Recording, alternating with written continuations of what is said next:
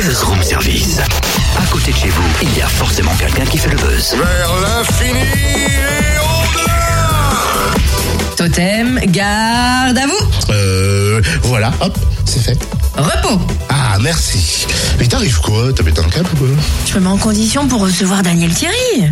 Daniel qui? Daniel Thierry, Totem, commissaire divisionnaire, écrivain également, présidente du jury de la catégorie policier pendant le festival de Beaune. Cool, elle vient de nous faire sauter des PV. Ah, ça, tu lui demanderas après l'interview.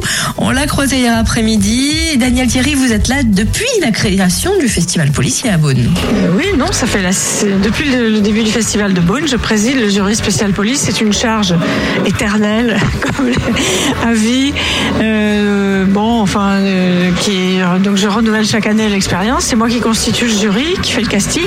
Donc euh, je prends des pers- des gens, euh, des policiers euh, en activité, de préférence dans des services assez prestigieux et des gens de haut niveau, voilà, pour qu'ils soient bien représentatifs de l'institution. Euh, le démarrage du festival correspond à vos attentes cette année? Excellente, comme chaque année. Non, la sélection, je, je crois que c'est un petit peu le cas chaque année. On, on les, premiers, les premiers films, on en attend beaucoup, mais on sait que peut-être le meilleur est encore à venir. Les films policiers sont-ils de plus en plus réalistes? Euh, Jusqu'à présent, ce qu'on a vu, non. Je dirais, je dirais même que c'est même pas vraiment euh, du polar au sens où on peut le- l'entendre. Mais euh, alors, ça dépend du parti pris du- du- de la réalisation. hein. Il y a des metteurs en scène qui, eux, veulent rester vraiment dans le, le plus près possible. Ce qui, pour nous, d'ailleurs, ne veut pas dire grand-chose parce qu'on juge des films étrangers, euh, quand même une grande majorité hein, dans cette sélection.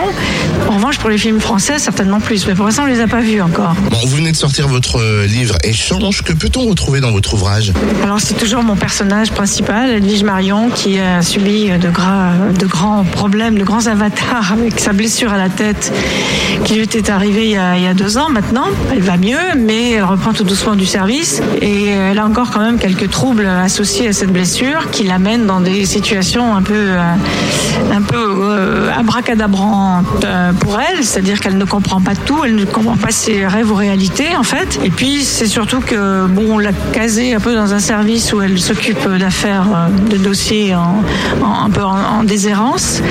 Et puis au détour d'un dossier, elle tombe sur un petit élément, mais tout petit, tout petit, tout petit, qui la ramène 20 ans en arrière dans une affaire qui lui a laissé des traces très très très douloureuses.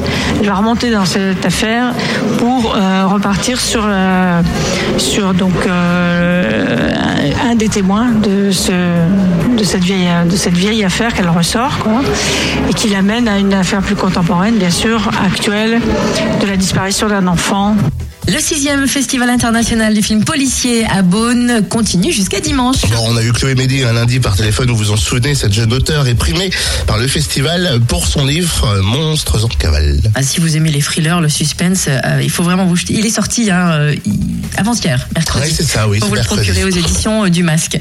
Et puis on avait aussi Lionel Chouchan, le créateur du festival, et vous les retrouvez en podcast sur fréquenceplusfm.com.